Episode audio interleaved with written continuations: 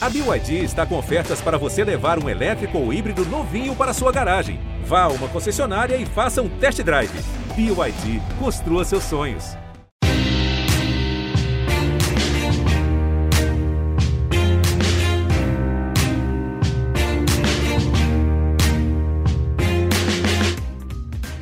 Ouvintes do GE, eu sou o Rodrigo Capello e este é o Dinheiro em Jogo. Recuperação judicial é um termo que já faz parte do noticiário esportivo há algum tempo. Primeiro como intenção, agora como realidade. Cruzeiro, Curitiba, Chapecoense, Joinville, Paraná, Santa Cruz, todos esses clubes já começaram seus processos e neste episódio você vai entender do que se trata e em que estágio eles já estão.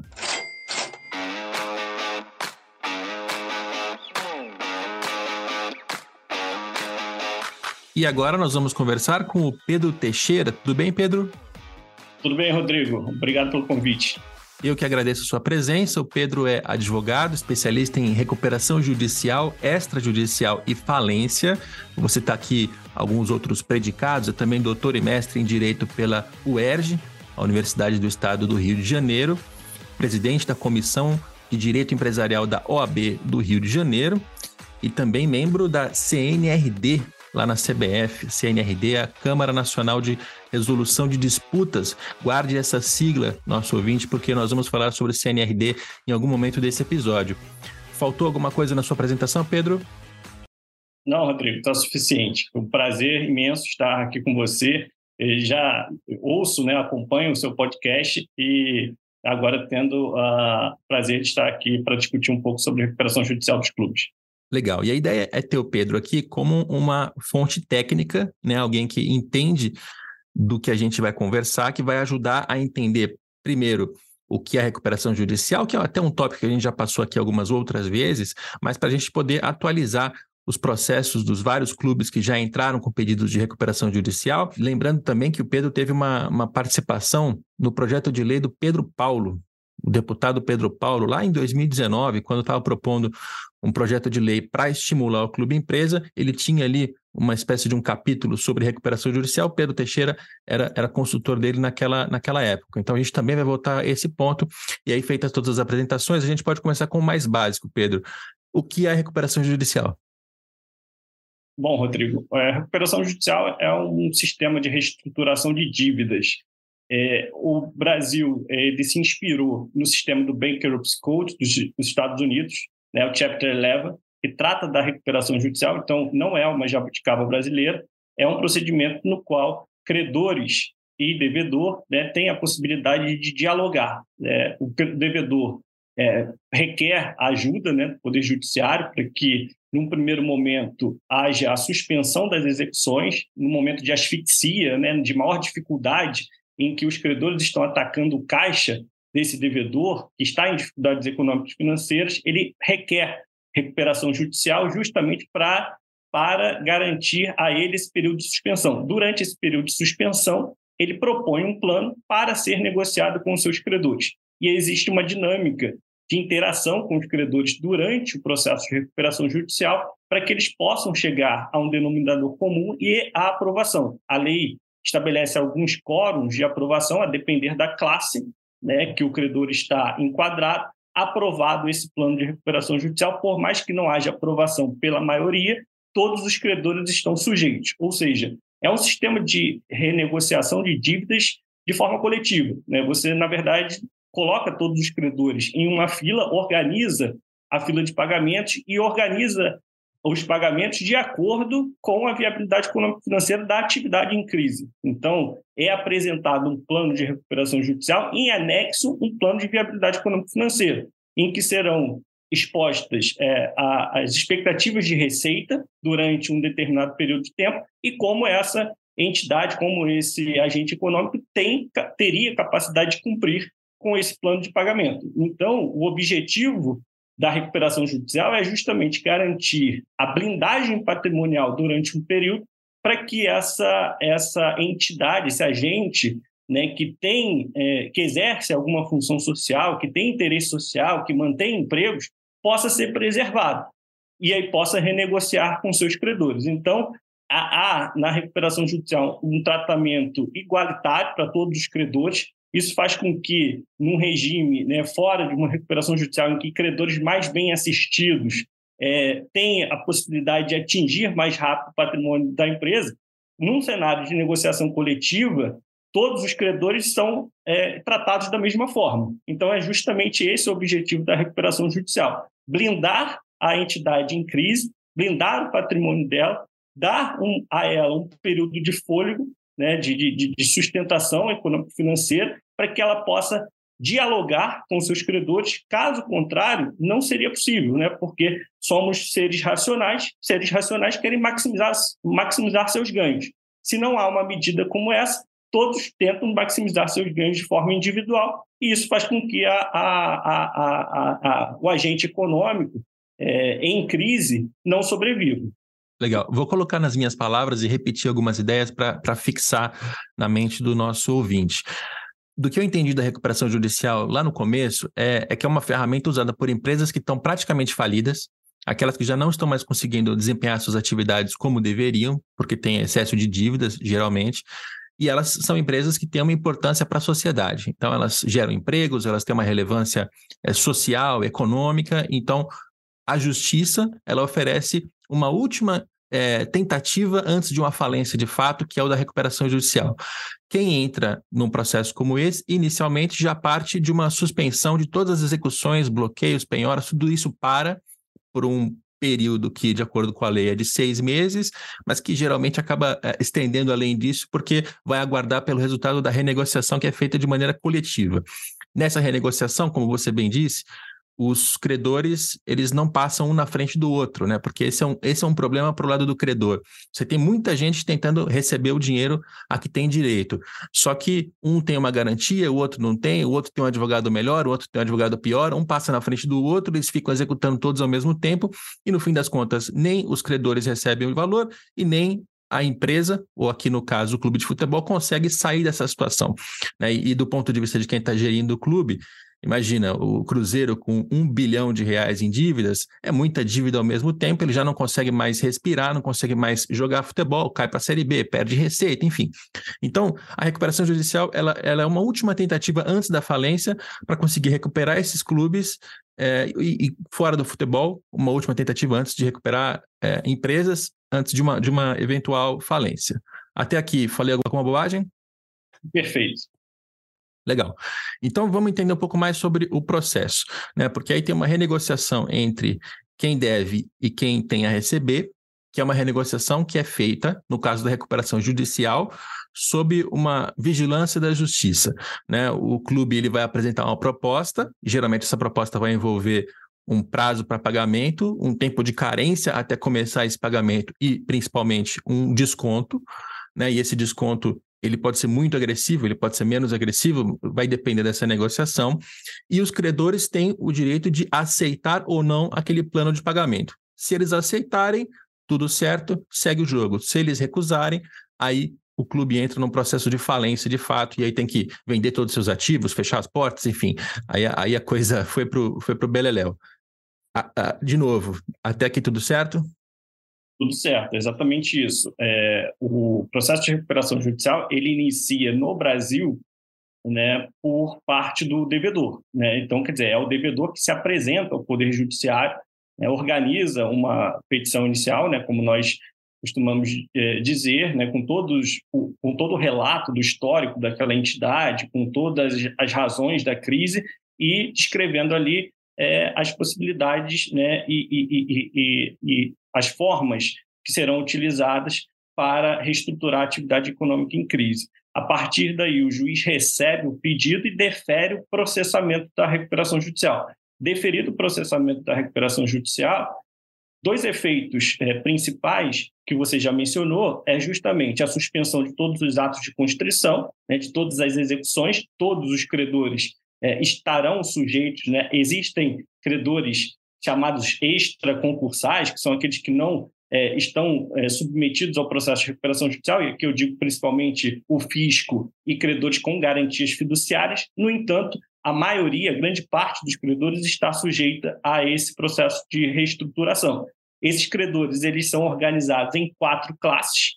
né? classe 1, credores trabalhistas, classe 2, credores com garantia real, e aqui leia-se hipoteca, classe 3, credores quirografários, e classe 4, credores que são micro e pequenas empresas.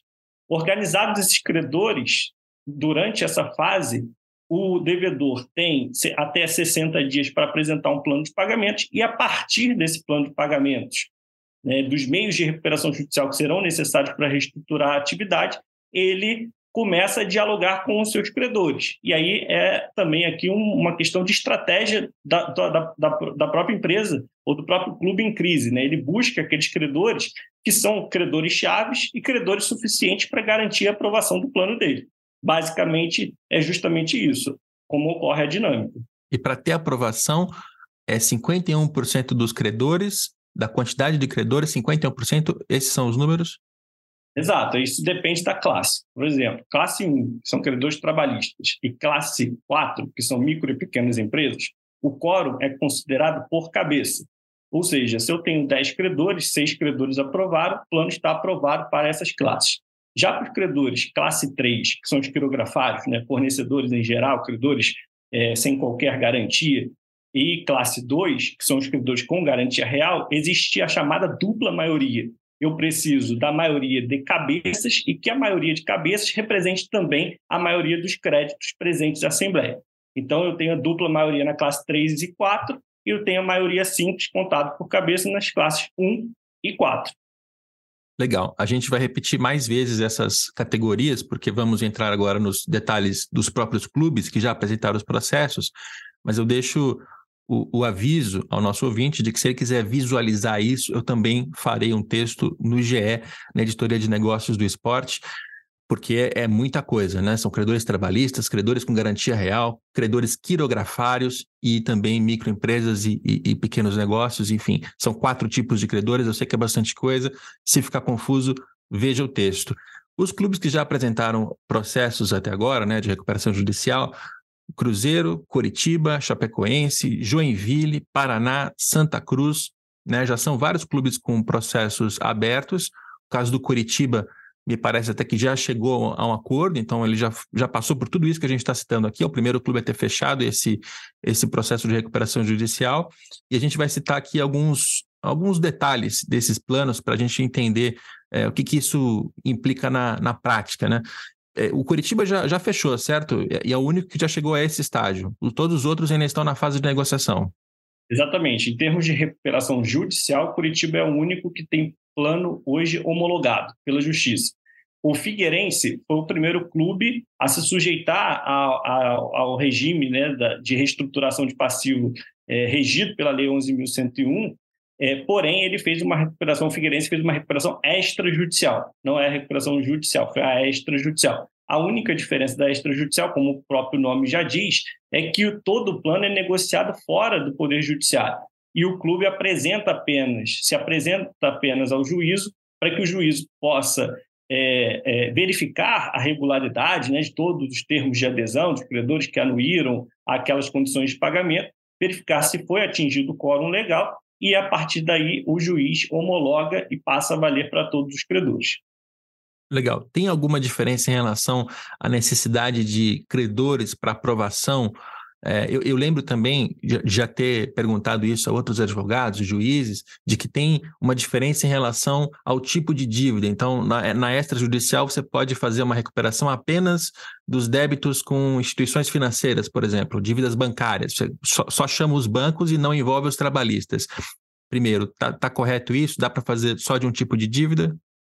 Está correto. A recuperação extrajudicial, você pode eleger uma classe a ser reestruturada, né? Um, uma modalidade de credores a serem reestruturados. A diferença com relação ao quórum é que, diferente da recuperação judicial, em que classe 1, trabalhistas, e classe 4, micro e pequenas empresas, o voto é contado por cabeça, na recuperação extrajudicial sempre é considerada a totalidade dos créditos.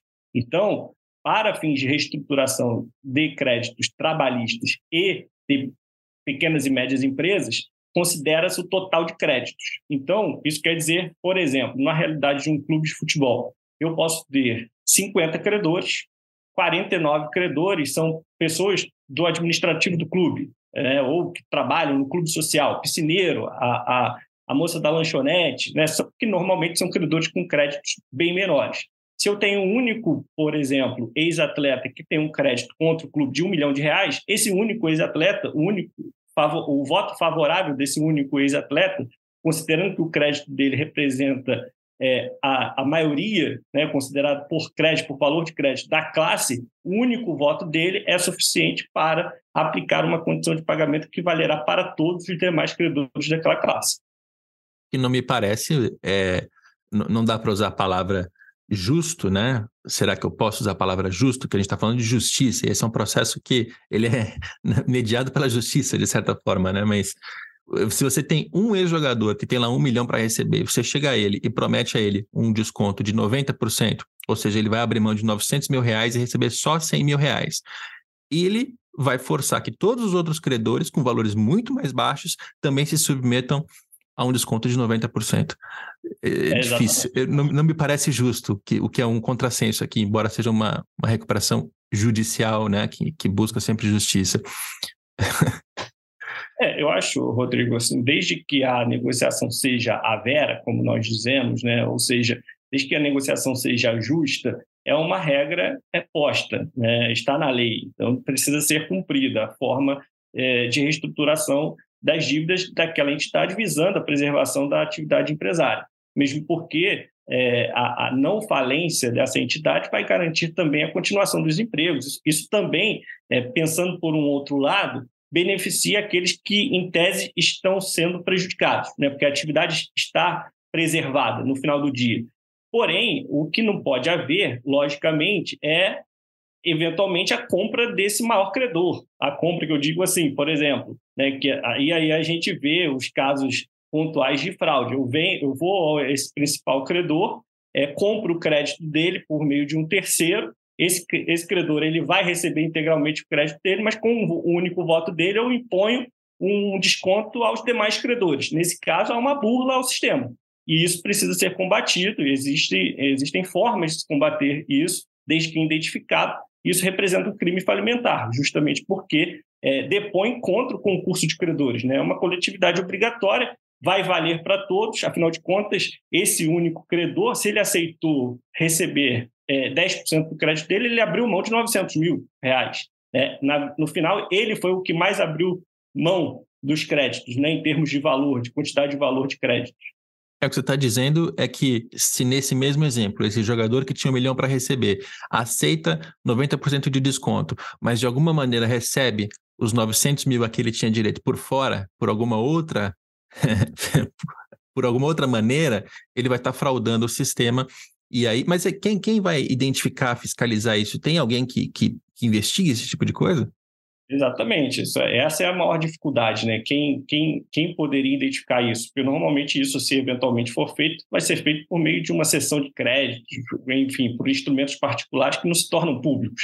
Mas se for identificado, é um grave crime falimentar, né? justamente porque depõe contra todo o sistema que, que, que, que se propõe a, a, a ser uma ferramenta de negociação coletiva em que as condições propostas valerão para todos. To, to, é, é como se fosse todos, é uma solidarização dos, dos prejuízos, ou seja, todos assumem um prejuízo em prol da preservação da atividade.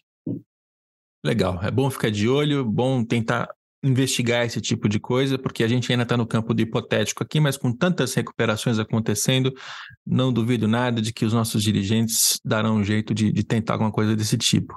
Indo aos casos práticos, concretos e idôneos, né, até aqui, pelo menos. Cruzeiro, Curitiba, Chapecoense, Joinville, Paraná, Santa Cruz. O Pedro me ajudou a recolher os documentos né, das recuperações judiciais, os pedidos, e eu aqui abri todos eles, montei uma tabelinha, vou colocar essa tabelinha no GE, com algumas é, comparações, né? Então eu separei ali, por exemplo, os descontos em que cada clube ofereceu a cada um daqueles tipos de credores que, que o Pedro já, já citou. É, os credores trabalhistas, eu vi ali que todos eles seguem mais ou menos a mesma é, margem de até 150 salários mínimos. Né? Isso, é uma, isso é algo que é da lei ou é algo que os clubes escolhem no, no processo?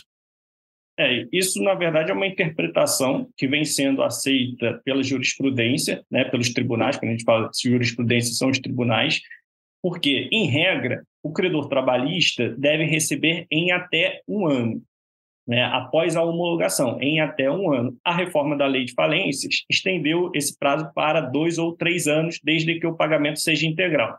O que vem sendo feito e aceito pela jurisprudência é justamente é, existem atividades em que o passivo trabalhista, por exemplo, os clubes é um maior exemplo, né? o passivo trabalhista sempre é o mais alto em razão do, dos atletas, dos altos salários, das comissões técnicas. Mas, por exemplo, atividades é, do varejo em que existe prestação de serviço, existem muitos funcionários. Então, o, o, o crédito trabalhista sempre é o mais representativo. Nesses casos, o que tem sido aceito pelos tribunais? O clube paga até 150 salários mínimos no prazo legal, no prazo determinado para pagamento dos créditos trabalhistas, e o saldo é pago na forma da classe 3, por exemplo, em que o, saldo será pago em um prazo mais alongado. Então é feito um recorte e é uma analogia ao que acontece nos processos de falência. Nos processos de falência, em que existe uma ordem de pagamentos, é, é, é, em regra, o credor trabalhista ele tem prioridade até 150 salários mínimos. Agora, se ele tem um crédito superior a 150 salários mínimos, esse crédito, na falência, na forma da lei, é pago de acordo com os credores é, quirografários. E essa interpretação vem sendo utilizada para os processos de recuperação judicial. Legal. Para ficar mais simples de entender, eu acho, a gente pode considerar que o roupeiro, o fisiologista, o massagista, eh, funcionários do administrativo, todas aquelas pessoas que trabalharam para o clube e tinham salários muito mais baixos do que o de jogadores de futebol, essas pessoas vão se encaixar nessa primeira classe aqui de trabalhistas com, com dívidas que vão até 150 salários mínimos. E aí a gente já percebe pelos percentuais oferecidos em descontos diferenças nas abordagens e cabeças de cada clube, né? O Cruzeiro e o Curitiba, ambos inclusive são assessorados pela Álvares e Marçal nesse processo, então tem muita semelhança entre os dois pedidos. Os dois Neste ponto, tem 0% de desconto e não tem carência alguma, até porque essa é a exigência da lei. Então, todas essas pessoas que têm até 150 salários mínimos para receber, não tem nenhum tipo de abatimento. Já a Chapecoense colocou 65% de desconto. O Joinville, 50% de desconto. O Paraná e o Santa Cruz, ambos, 90% de desconto cada um deles. E aí, eu vou fazer uma pergunta até que ela é mais de, de ordem moral do que técnica, né? Não me parece muito correto, Pedro, o, o, trabalhador, né, o roupeiro, massagista, o fisiologista, né, funcionários em geral, todas aquelas pessoas que não têm salários milionários, que não têm poupança, que não têm muito o que fazer, que precisam desse dinheiro, essas pessoas estão recebendo propostas de perdoar até 90% da dívida. Me parece muita coisa.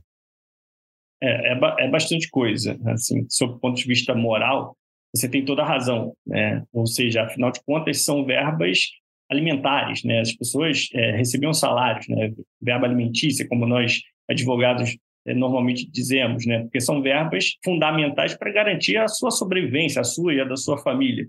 Né? Então, esses salários estão sofrendo um desconto que, por mais que não seja vedado por lei, afinal de contas, a dinâmica da recuperação judicial é justamente uma dinâmica negocial, não é imposta, ou seja, não é a canetada do juiz. Diferente do RCE, a gente vai discutir RCE daqui a pouco. O RCE é, é uma imposição né, pelo Poder Judiciário. Aqui na recuperação judicial e a extrajudicial tem um caráter negocial, ou seja, os credores aceitaram aquelas condições de pagamento. Então, não existe uma vedação, não existe um limite. Porém, há casos em que há abusos. E para isso, é, que a lei é, determina que todos os planos devam vir acompanhados de um laudo de viabilidade econômico-financeira assinado por um profissional habilitado. Então, esse, essa proposta de pagamento ela tem que estar de acordo com o laudo de viabilidade econômico-financeira. Afinal de contas, a proposta do, de pagamento não é uma proposta que sai da cabeça do dirigente. Ela deve encontrar é, a harmonia, né? ela deve encontrar razão nas condições de viabilidade econômica financeira daquele clube. Agora, você imagina um clube como o Paraná, né, como Santa Cruz, eu não sei, mas ao que me parece, esses clubes não estão em nenhuma divisão atual do, do, do futebol brasileiro. Então, isso quer dizer que a receita desses clubes hoje é praticamente zero. Se a gente for comparar o, a proposta de 90% à viabilidade, ao laudo de viabilidade econômica financeira, pode ser que a gente encontre alguma racionalidade, mas aí teria que fazer uma, uma, uma, uma análise mais detalhada dessa, desse laudo de viabilidade econômica financeira, até mesmo para comparar se de fato isso faz sentido ou não para essa atividade. É, tem que olhar caso a caso, e eu até entendo o argumento do, do advogado do diabo nesse caso, que diz assim: mas olha, se esses credores virem o clube falir ou não jogar mais, não disputar divisão alguma, ele não vai receber de qualquer maneira. Então, é melhor receber 10% do que não receber nada. Ainda assim, me parece que nessa classe aqui, que é a classe mais crítica, mais sensível, esse tipo de processo deveria atuar com descontos muito menores, sabe? 90% é muita coisa, ainda mais considerando nesse cenário de SAF, que amanhã ou depois o Paraná pode ser vendido, o Santa Cruz pode ser vendido, pode chegar algum investidor com grana, entendeu? E aí vão contratar jogadores, vão buscar títulos, vão fazer tudo o que tem que fazer no futebol e tá tudo certo, mas vai se movimentar um dinheiro lá na frente, enquanto todas aquelas pessoas que trabalharam né, por muitos anos não receberam salários baixos, precisam do dinheiro e essas vão levar uma, uma, uma tesourada de, de 90%. 90% é muita coisa. Nós vamos para a é. segunda, segunda categoria aqui dos credores com garantia real. Eu queria entender o que é a garantia real. Na minha cabeça aqui de, de jornalista que cobre isso com alguma frequência e ouve os dirigentes falando, financeiros, etc., me parece que é assim. Uh, fez uma antecipação de receitas num banco, aquele banco tem o contrato de transmissão como uma garantia. Isso é uma garantia real? Não, não necessariamente. Para fins da lei de recuperação judicial, garantia real quer dizer hipoteca. Então, quer dizer, nós temos hoje três modalidades de garantia real no Código Civil Brasileiro, que é hipoteca, penhor e anticrese. Penhor e anticrese é praticamente é, inutilizado no, no, no, na prática. Agora, a hipoteca ainda é uma garantia utilizada. Hipoteca, por exemplo, quando você vai é, comprar uma casa, né? Você acaba oferecendo a própria casa em hipoteca ao banco, até que você consiga é, concluir o pagamento né, dessa casa, a casa está hipotecada ao banco. Ou seja, é uma modalidade de garantia em que a sua casa, caso você não pague a sua casa, aquela, é, aquela própria casa garante o pagamento desse, desse crédito. Diferente é, dessa questão da, da, que você mencionou, que normalmente é a cessão fiduciária, ou seja, eu cedo fiduciariamente os meus recebíveis. Quando é cessão fiduciária, essa modalidade de, de garantia fiduciária, como há né, a, a, a, a transferência indireta, podemos dizer assim, né, para ficar mais é, coloquial, a transferência indireta da propriedade, esse tipo de garantia ele não está abarcado na, na, no conceito de garantia real. Inclusive, a própria lei de recuperação judicial fala que esses créditos garantidos por garantias fiduciárias, eles sequer podem ser reestruturados no âmbito de uma recuperação judicial ou extrajudicial. São considerados créditos extraconcursais. Então, é uma modalidade de crédito extraconcursal. Certo. Então, entra nesse, nesse ponto aqui de credores com garantia real, aquele credor que tem um, um imóvel do clube dado em garantia. Isso, uma hipoteca. O, o, estádio do clube está hipotecado. O imóvel do clube, a sede do clube está hipotecada. O Banco do Brasil tem a hipoteca do, do, do, do estádio. Nesse caso, o Banco do Brasil, por exemplo, seria um credor com garantia real, né? teria hipoteca. É raro, inclusive, é, você deve ter é, observado nesses planos de recuperação judicial, normalmente eles não mencionam credores nessa classe 2. É raro você encontrar na realidade dos clubes um credor que tenha garantia real. Exato, era exatamente o que eu ia dizer agora. O Cruzeiro tem, e o Cruzeiro diz que para esses credores, 0% de desconto com uma carência de um ano, ou seja, esperam-se 12 meses, só então ele começa a pagar essa dívida para esses credores. A Chapecoense tem também, e nesse caso a Chapecoense está oferecendo um desconto de 85% com um prazo de carência de 3 anos. São números muito altos, tanto de carência quanto de desconto. Já Curitiba, Joinville, Paraná e Santa Cruz, nenhum deles tem nenhum tipo de credor nesse tipo de, de, de categoria, então eles simplesmente pulam e seguem adiante. É, aqui, é, eu até queria, já que falamos sobre imóveis, explicar um pouco mais de como é que funciona essa parte, Pedro, porque o Cruzeiro, por exemplo, a gente sabe que tem lá é, prédios grandes, sedes, né? É um clube que ao longo das décadas foi acumulando muito patrimônio, o clube social. E nesse ponto aqui de renegociação com os credores, pelo menos quando a gente olha para recuperações judiciais fora do futebol, sempre tem é, envolvido no plano, olha, esse ativo aqui a gente vai vender, aquela marca a gente vai vender, você sempre envolve, além da promessa de pagamento com base na sua receita futura, você também envolve é, propriedades, né? coisas que pertencem à empresa para que elas sejam vendidas e, e, sejam, e sejam usadas nesse plano de pagamento. No plano do Cruzeiro, eu li todo o papel aqui, todo o documento, né? são 37 páginas, fora uma outra modificação, enfim, eu não encontrei nada do tipo, olha, vamos vender isso aqui para poder pagar aquilo ali. E baseado nesse, nessa parte aqui de que eles estão dando 0% de desconto, eles estão tratando basicamente os credores que têm algum tipo de hipoteca de algum tipo de imóvel, falando assim: olha, tudo bem, fica tranquilo, você vai receber todo o seu dinheiro sem nenhum tipo de desconto. É, entendi direito? Então, Rodrigo, acho que a gente pode dividir a resposta em duas partes. Primeiro, é, eu não conheço o detalhe do caso Cruzeiro, é, porém, temos que observar o regime de propriedade, né? observar se de fato essas sedes, essas, esses centros de treinamentos são é, propriedade do clube. É, porque a gente sabe a dinâmica de clube, é um, os clubes são muito desorganizados. É, alguns clubes é, detêm apenas a posse desse patrimônio, não necessariamente pertence a eles. Considerando que essas sedes é, sejam de fato propriedade do clube, elas podem sim fazer parte do plano de pagamentos. E na dinâmica da recuperação judicial, o que nós chamamos, né, nós damos o nome de UPI, que é Unidade Produtiva Isolada a lei estabelece até um incentivo para que esses imóveis sejam vendidos no âmbito do processo de recuperação judicial. O que, que a lei diz? Olha, você pode vender uma unidade produtiva isolada, que pode ser considerada um imóvel, e a lei garante que não haverá sucessão das obrigações trabalhistas, é, fiscais, seja de qual natureza for.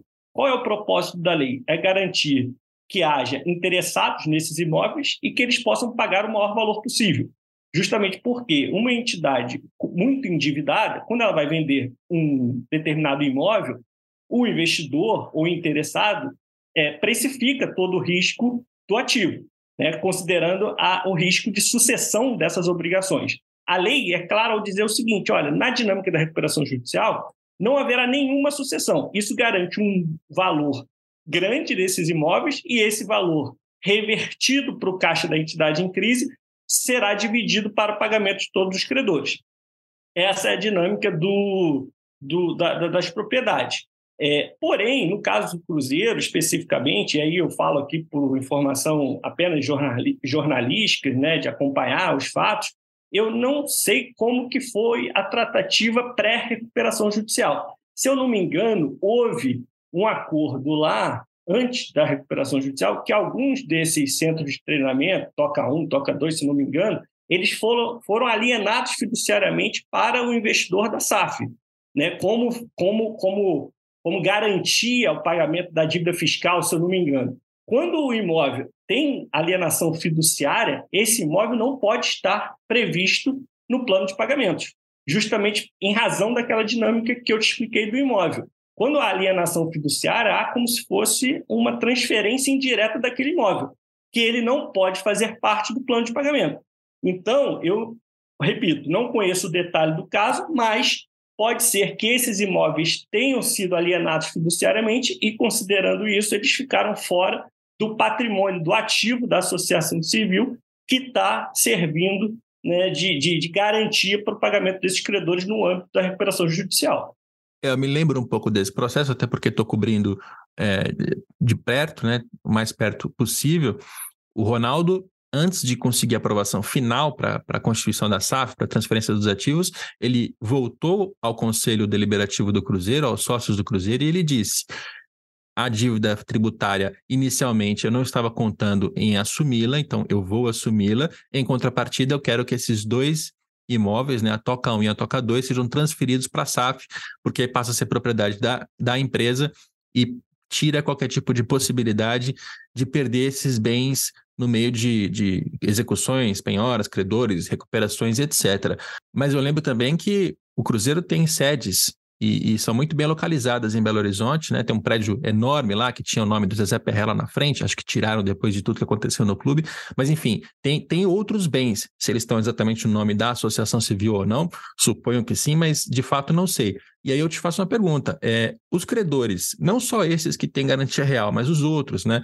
É, os trabalhistas, bancos, fornecedores, etc., eles podem, nesse, nesse processo de recuperação, virar para o Cruzeiro e dizer assim: peraí, a, a marca do clube eu não tenho como, como leiloar, porque você precisa manter o Cruzeiro contigo para poder continuar gerando receitas, está tudo certo, entendi. Os contratos dos jogadores, eu também não posso, de nenhuma maneira, forçar o clube a vender, porque é com o jogador que ele faz futebol. Então, isso foi para a SAF, não tem o que fazer. As sedes ali de, de treinamento, né, o centro de treinamento, foram para a SAF também, eu também não posso colocar a mão. Nada disso está à disposição para conseguir gerar recursos para esse processo de recuperação judicial. Mas tem aqui esse prédio bonito, bem situado, que eu gostaria que fosse vendido para aumentar o valor que eu tenho para receber. Eles podem fazer esse tipo de demanda no processo de negociação? Eles podem e devem fazer. É, é um processo negocial, não é um processo imposto. É, como eu venho é, é dizendo em todas as oportunidades, a dinâmica da recuperação judicial, como ela é pouco conhecida no mundo do futebol, ela faz com que o credor, muitas das vezes, não entenda essa dinâmica negocial. O credor deve interagir, o credor deve reclamar, o credor deve se apresentar ao processo. É mandatório. Justamente por quê? Porque se o credor não se manifestar, esses planos que nós estamos aqui dialogando, que alguns é, parecem, no primeiro momento, abusivos, esses planos serão aprovados.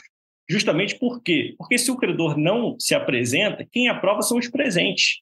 E os presentes são aquelas pessoas que têm algum interesse na continuação do clube naquelas formas de pagamento. Então, aqueles credores devem participar e devem exigir. E o clube, é, a partir do momento em que ele é, não vislumbra a possibilidade de aprovar naquelas condições como foram apresentadas inicialmente, o clube apresenta aditivos a esse plano de recuperação judicial. Então, é um, um, uma, um diálogo constante que existe com os credores, né? o, o, o por exemplo, as consultorias, como você mencionou, né, que acompanham esses processos de reestruturação, eles têm uma planilha que eles vão dia a dia apurando qual o voto é, sim, qual o voto contrário, se eles têm já o quórum suficiente para aprovar ou não. Se eles percebem que eles não estão conseguindo a quantidade de aprovações que eles precisam para aprovar esse plano, eles imediatamente já se reúnem com a administração do clube para redesenhar o processo de reestruturação. Então, nesse caso, quando os clubes, quando os credores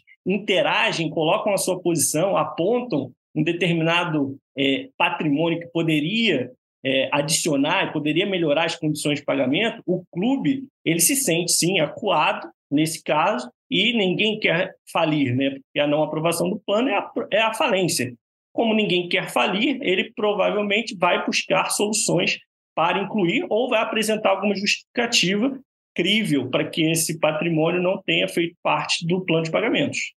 É, eu entendo que essas sedes, né, são sedes históricas, envolvem muita tradição, tem, tem muita coisa envolvida ali do ponto de vista emocional, mas deveriam ser usadas, deveriam ser vendidas nessa hora, porque essas dívidas não foram feitas à toa e por acaso, sabe? Foram esses conselheiros, esses associados que por ação ou omissão, alguns recebendo dinheiro, inclusive de, de diretoria de Itair Machado, outros só vendo a coisa acontecer e nada fizeram, são essas as pessoas que causaram esse problema. Então, se hoje perdessem esses imóveis, né? Não que eu queira que isso aconteça, mas seria um pouquinho, um pouquinho de justiça num caso como esse. Mas enfim, sigamos. Tem a terceira categoria aqui dos credores quirografários, né, que é um nome muito bonito, mas que é difícil de entender o que, que ele significa. É, aqui está todo mundo praticamente, né? Porque vai ter aqui tanto aquele é, funcionário, atleta, treinador, a partir de 150 salários mínimos. Então, se a gente está falando por exemplo, do, do, do, goleiro, não vou dar um nome porque vai acabar entrando num caso específico, mas o goleiro tem lá 20 milhões para receber. Até 150 salários mínimos, ele vai cair naquelas condições dos credores trabalhistas. A partir desses 150 salários mínimos, ele passa a ser considerado um quirografário. Aqueles que não têm garantia real, ou seja, que não tem nenhum tipo de imóvel dado em garantia. E todos os outros, né? Banco, fornecedor, todo mundo entra aqui, né? Exatamente. É uma classe que a gente considera que você monta por exclusão. Todos aqueles credores que não estão inseridos na classe 1, trabalhistas, ou aqueles credores que não detêm uma, uma garantia real, como hipoteca, e aqueles credores que não são micro e pequenas empresas, todos eles são sugados para a classe 3 e lá, lá estarão. Né? E aí existem instituições financeiras, fornecedores, é, direitos de imagem, é, aqueles terceirizados que recebem por meio de pessoa jurídica. Então, todos eles estão aí incluídos nessa classe 3 chamada quirografados. E aí, tratando dos percentuais, o Cruzeiro propõe 75% de desconto, o Curitiba já aceito também 75% de desconto, a Chapecoense e o Joinville 85% cada um, o Santa Cruz 90% e o Paraná 92%, sendo que nesses últimos dois, no Paraná e no Santa Cruz, o prazo de carência é de 19 meses. Ou seja, espera-se praticamente um ano e meio até que eles comecem a pagar os 10% e 8% restantes, tratando de Santa Cruz e Paraná. De novo, são, são condições, assim, leoninas, né?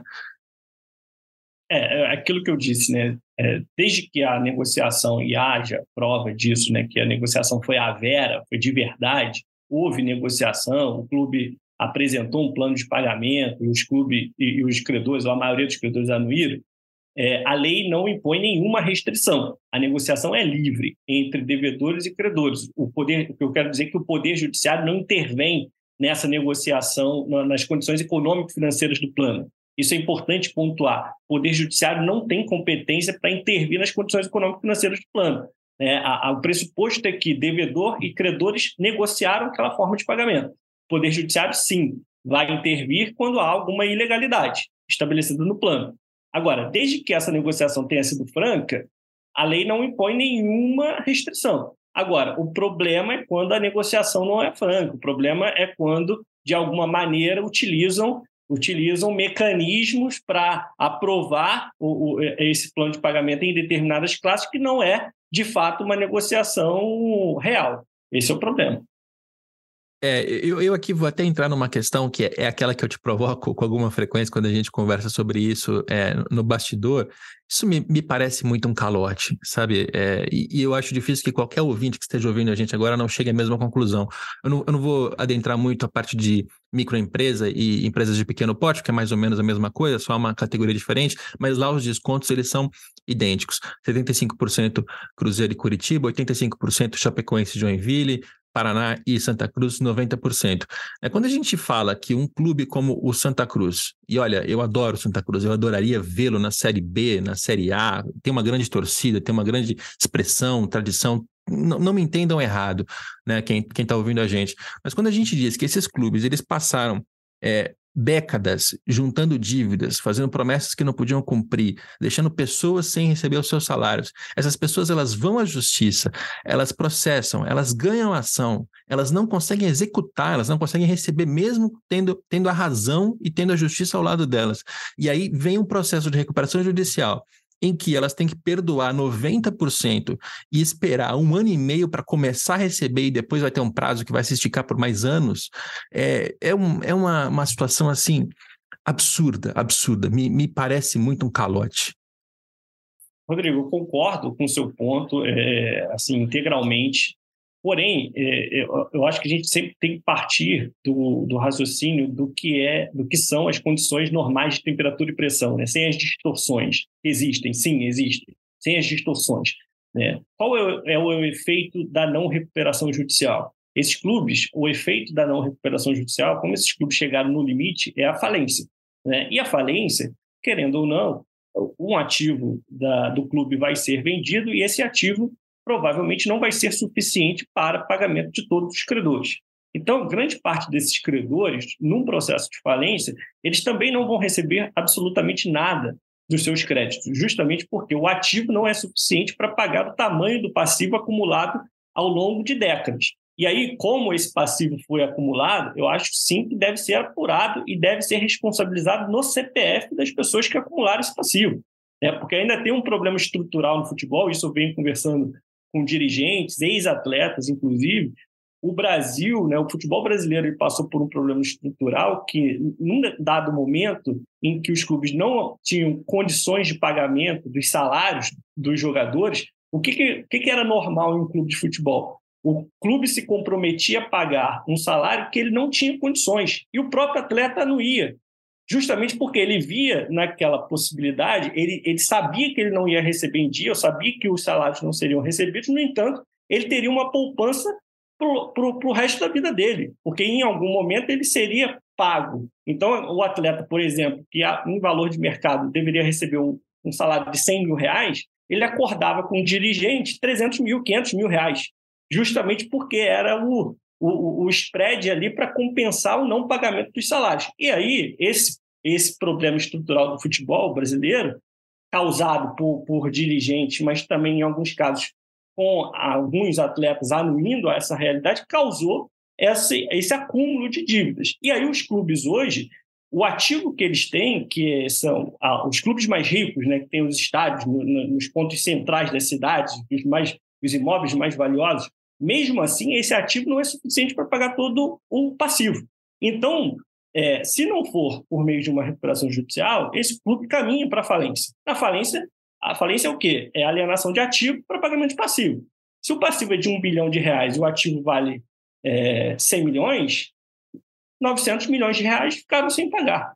E aí a dinâmica da recuperação judicial, desde que haja interesse público, função social, é, é preservar aquela entidade. E aí a preservação ela é feita por meio, né, a tentativa de preservação por meio de uma negociação, como eu disse, em que tem que haver uma, uma compatibilidade entre a, a, o, a, o, plano de viabilidade econômica e a condição proposta. Então, o que, que, que, que os profissionais de reestruturação fazem? Um cálculo financeiro.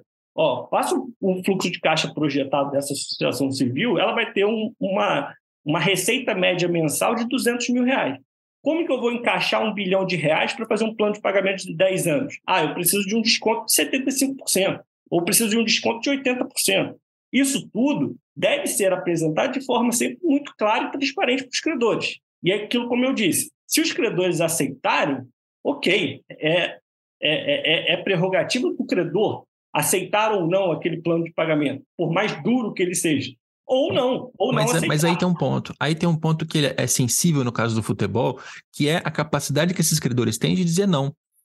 Porque quando, quando a gente trata de uma recuperação judicial de uma Americanas, por exemplo, é, vai ter um monte de credores ali que são grandes bancos, que são grandes instituições financeiras, que emprestaram dinheiro, que investiram, sei lá, eu não conheço detalhes, mas quem está negociando geralmente tem assessoria jurídica, tem como se defender, não é o dinheiro que, que é a verba alimentícia, como vocês advogados chamam. Quando a gente trata de clube de futebol, imagina se esses credores viram e dizem não.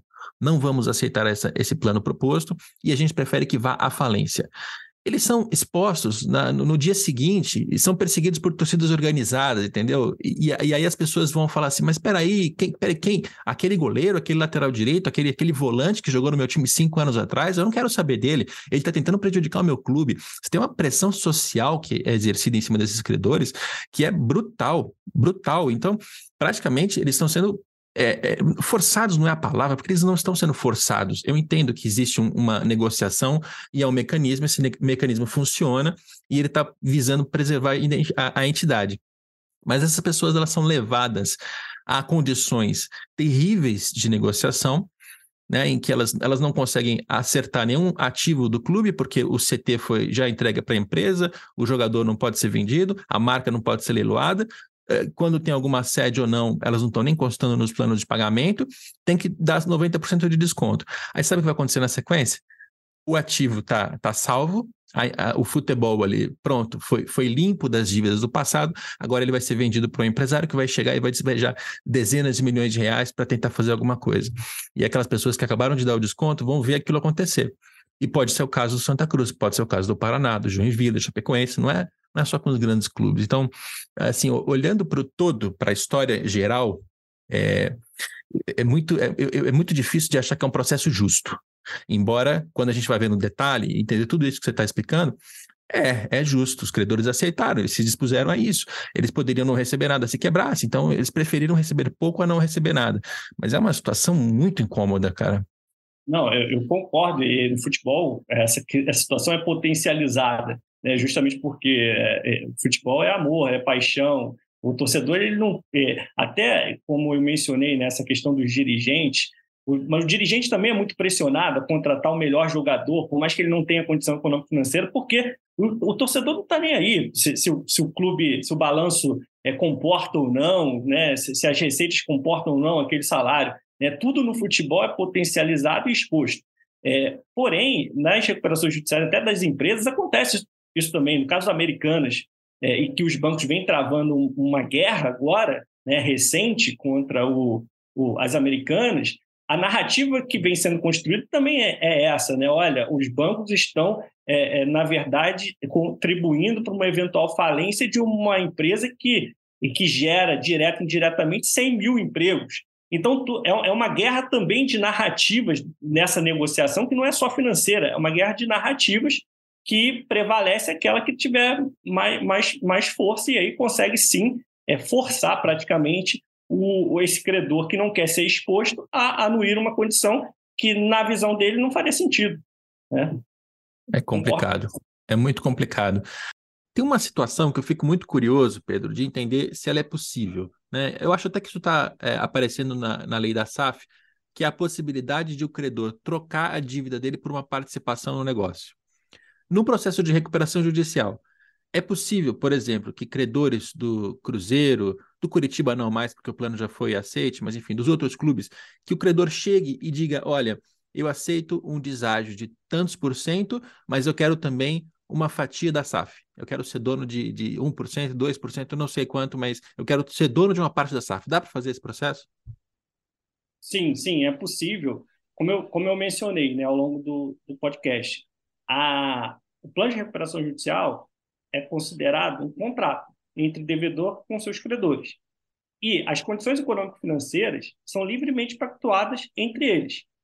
O mais comum nos planos de recuperação judicial é o estabelecimento de desconto e alongamento da dívida. No entanto, existem outros meios de recuperação judicial, como, por exemplo, nós mencionamos né, também a venda de ativos.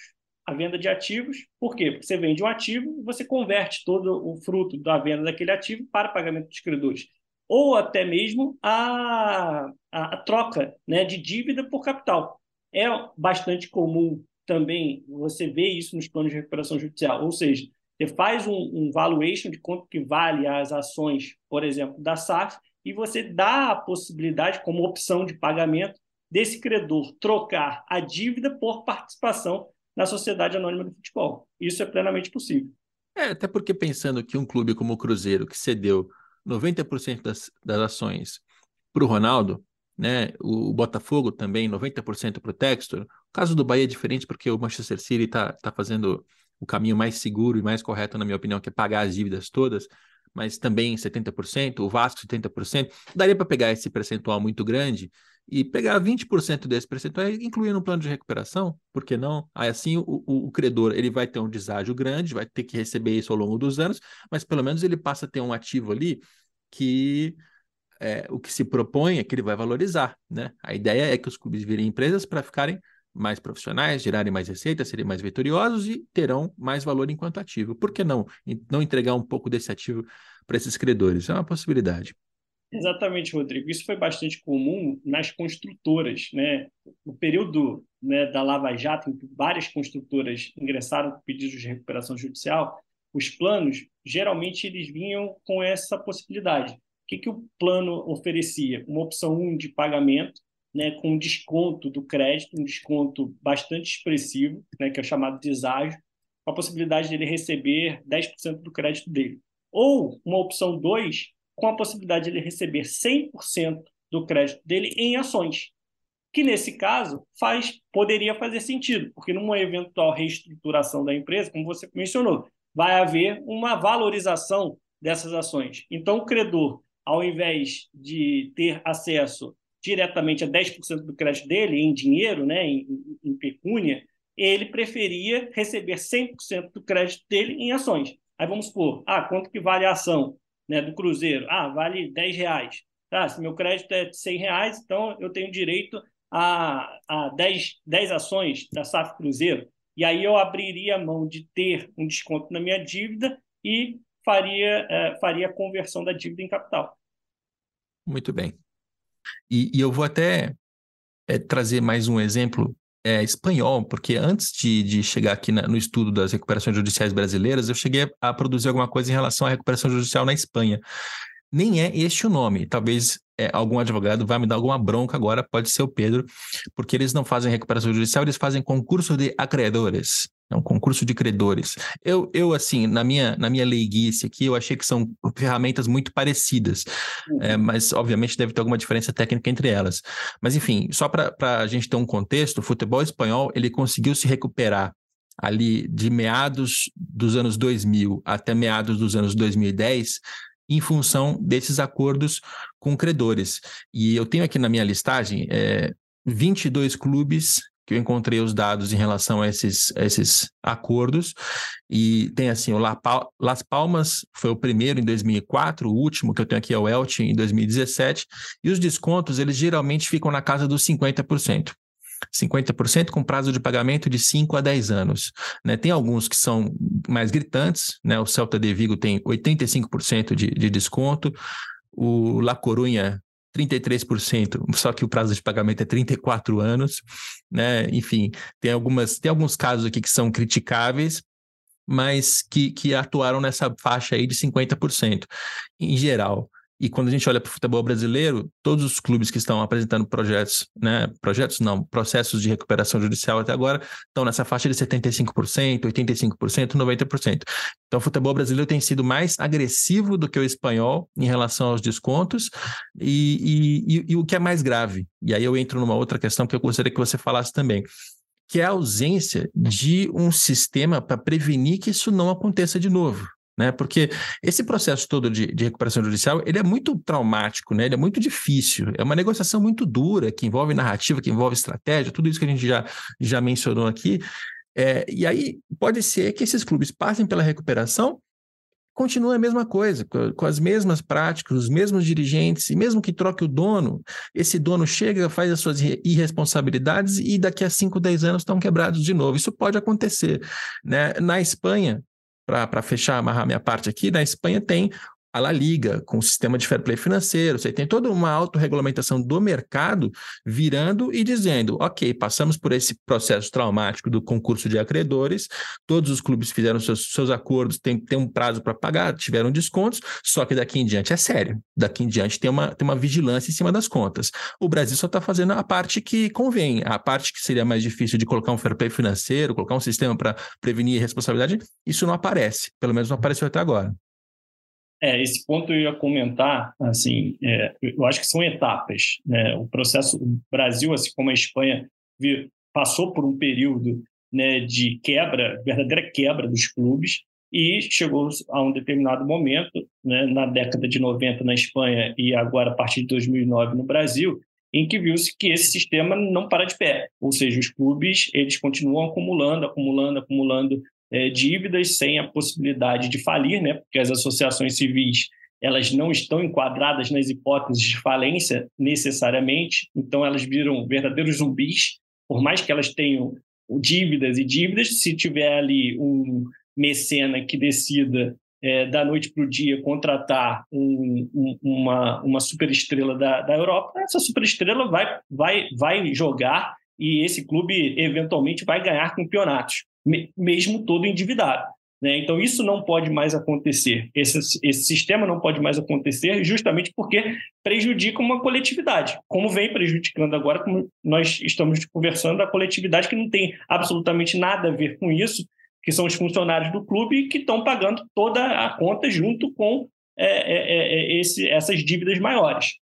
Então, é, durante esse processo, né, eu, eu acho que o Brasil evoluiu com a legislação da SAF, em que pese ter que haver aí alguns ajustes, evoluiu é, no sistema de renegociação do passivo, hoje tem, existem mecanismos para readequar essas dívidas. Agora, o problema não vai acabar se não, é, se não for implementado urgentemente um sistema de fair play financeiro. Até para o dirigente é, justificar para, para a torcida que ele não pode contratar. Porque se ele ultrapassar a, a, o limite, né, de acordo com as regras de fair play financeiro, como acontece na Europa, ele passa a ficar um ano, dois anos, sem a possibilidade de registrar jogadores, ou ele sofre punição direta no campeonato. Então, o dirigente também, é, é, é, mecanismo de fair play financeiro, também ajudará esse dirigente a justificar para a torcida que ele não tem condições de realizar determinadas contratações. Foi a, questão é, do Flamengo desde 2013, né? ou seja, quando o Flamengo decide se reestruturar e decide não fazer grandes contratações, foi duro para a torcida? Foi, obviamente. Foi mais duro ainda, imagino eu, para os dirigentes, né? Porque tiveram que. Alguns ficaram com a fama do, do, do cheirinho, né? O cheirinho de título. Por quê? Porque o, o, clube não conseguia atingir os resultados desportivos. Mas foi um período essencial. Hoje o Flamengo é o que é, né? justamente em razão desse período. Agora, uma, um mecanismo de liga, um mecanismo de fair play financeiro sério, aplicado, com punições rígidas, acho que ajuda o sistema, acho não, tenho certeza, ajuda o sistema, ajuda os dirigentes a, a, a explicar determinada situação para a torcida, e mais do que isso, acho que no sistema SAF, a grande, o, o grande enforcement para que esses abusos não ocorram mais é que as SAFs são sociedades empresárias, passíveis de terem sua falência requerida a qualquer momento. Então, a lei do Brasil diz o seguinte: olha, se você tem títulos protestados superiores a 40 salários mínimos, você pode pedir falência de uma empresa. Então, se eu tenho, por exemplo, uma dívida de 50 mil reais e está protestada, eu vou à justiça e faço um pedido de falência daquela entidade. Entendeu? Então, assim, a, a, a ameaça da falência também para as sociedades anônimas do futebol coloca uma chamada é, espada, né, a espada de Damocles, que a gente chama no direito, né, ou seja, aquela espada que está na cabeça do dirigente para dizer o seguinte: olha, se você fizer isso, tudo bem, mas amanhã vai ter um pedido de falência. Você quer ser o dirigente que, te, que, que, que arcou, que assumiu o, o, a falência do seu clube de futebol, com toda a pressão que existe de torcida ou não? Então, eu acho que o processo de profissionalização, de reestruturação do futebol brasileiro é um processo que precisa caminhar os próximos passos é a criação da liga e a criação de um, de um mecanismo de fair play financeiro sério e que seja realmente aplicado. É isso.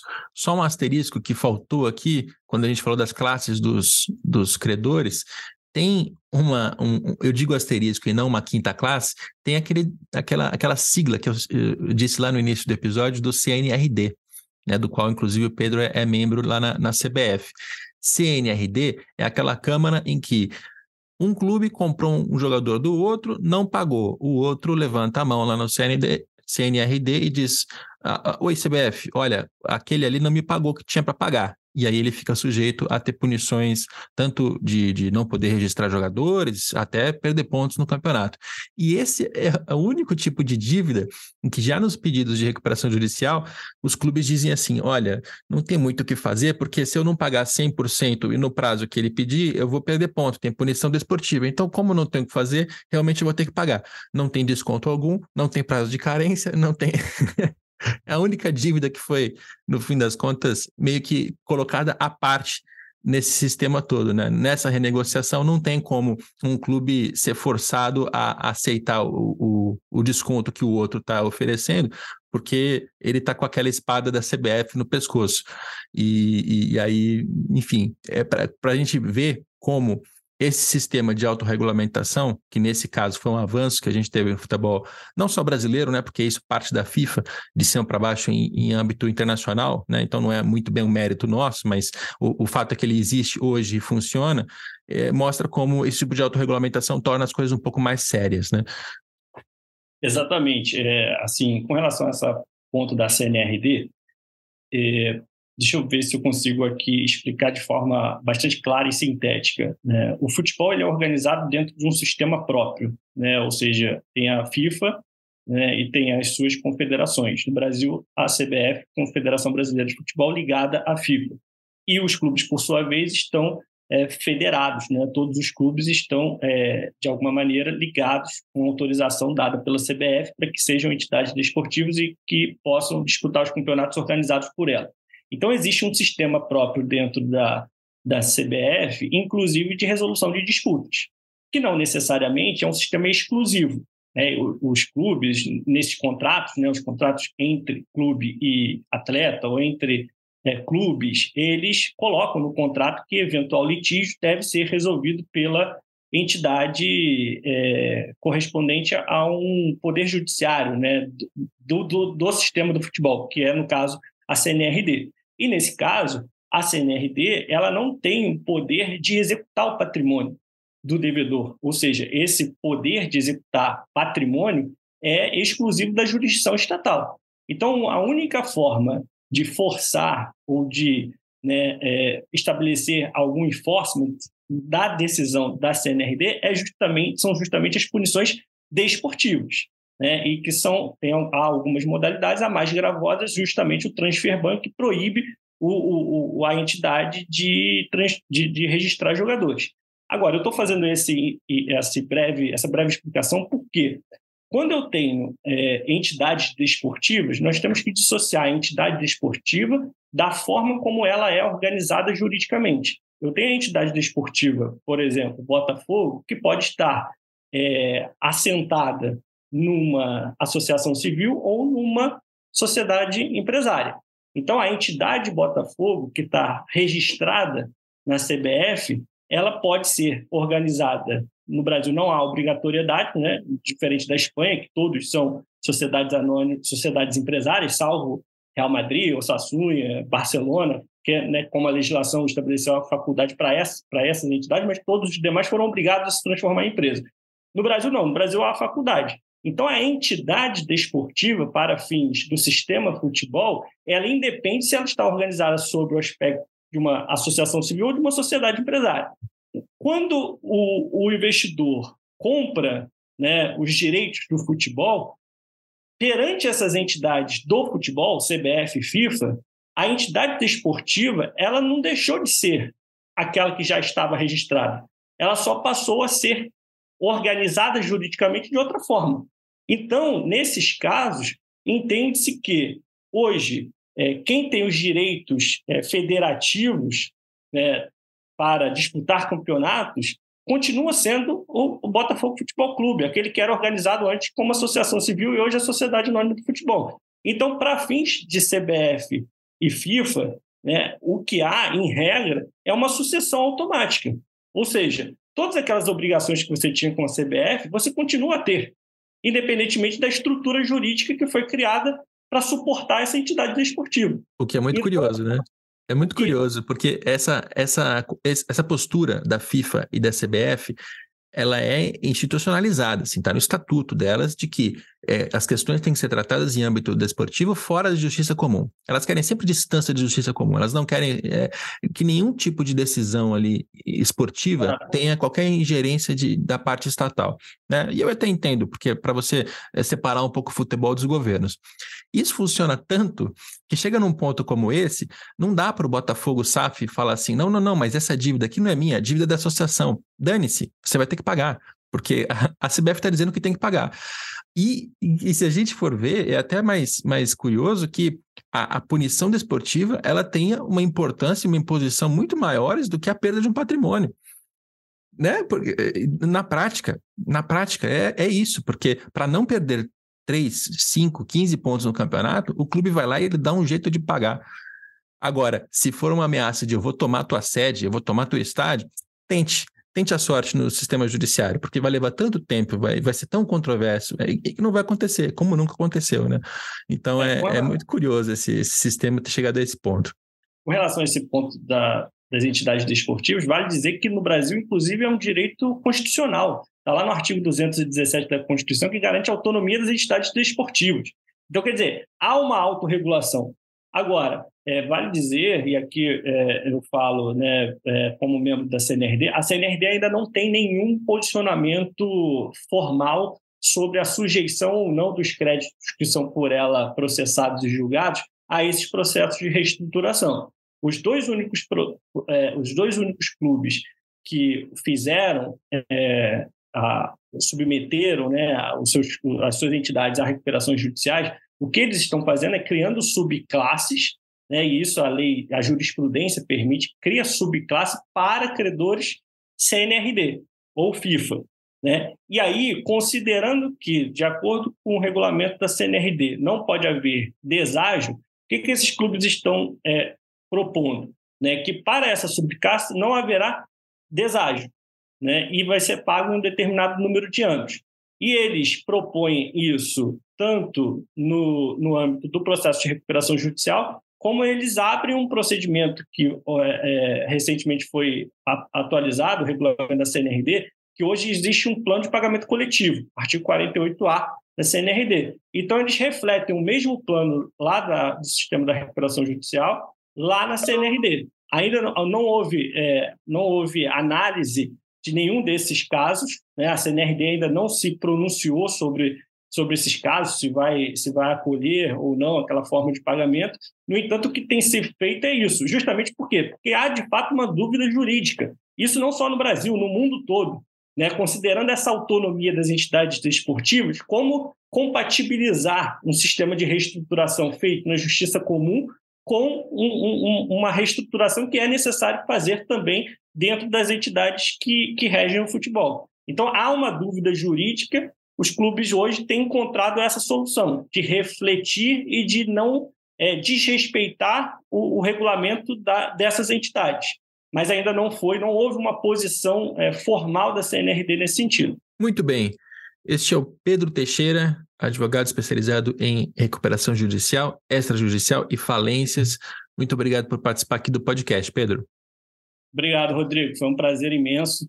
Espero aí que tenha esclarecido um pouco mais os pontos. Né? São pontos muito técnicos, bastante, às vezes, difíceis de entender no primeiro momento, mas essas discussões são, sim, importantes para que, principalmente, os credores, os advogados desses credores, porque os próprios advogados, é, é bom, é bom é, é pontuar isso, os próprios advogados, por mais bem instruídos que eles sejam, se eles não têm conhecimento de recuperação judicial, eles não sabem absolutamente nada como funciona a dinâmica de um processo de recuperação judicial. Requer uma especialização. Então, eu encorajo os colegas advogados que estão hoje representando credores a, assistirem né, esses debates, a, a, estudarem esse tema, porque os processos eles estão em curso e precisam que sejam acompanhados de perto, porque sem a participação dos credores, aí sim nós teremos cada vez mais planos né, considerados abusivos sendo aprovados e sequer sendo discutidos é, a vera, né, como eu digo. Né? O plano é preciso ser discutido a vera. Agora, se o credor não se apresenta, não há discussão e há aprovação e a submissão das condições para todos, para todos eles. Mas obrigado, obrigado pelo convite. É isso, o assunto ele é difícil, é difícil de entender, é difícil de explicar e eu, eu reitero o que o Pedro falou em relação aos advogados, porque um assunto tão específico quanto esse precisa de especialização. E é por isso que aqui, quando eu gravei sobre recuperação judicial, hoje é com o Pedro. Eu já fiz um episódio anos atrás com o Marcelo Sacramone, que é, é juiz, e ele é um juiz que se dedicou muito a, ao estudo e também a alguns julgamentos de recuperações judiciais mas eu tenho muito cuidado ao escolher essas fontes, porque é, advogados que se oferecem para falar sobre o assunto são muitos, mas se ele não tiver o conhecimento e não tiver atuação nisso por, por pelo menos alguns anos, a chance de, de falar bobagem é muito grande, é, o que não foi o nosso caso aqui hoje. Obrigado mais uma vez. Obrigado, Rodrigo. Tchau. Muito bem, espero que não tenha ficado nenhuma dúvida, e se ficou, Recomendo mais uma vez que você leia o texto que eu escrevi na Editoria de Negócios do Esporte do GE. Este programa tem a coordenação do André Amaral e do Rafael Barros e a gente volta na próxima segunda-feira com mais um Dinheiro em Jogo.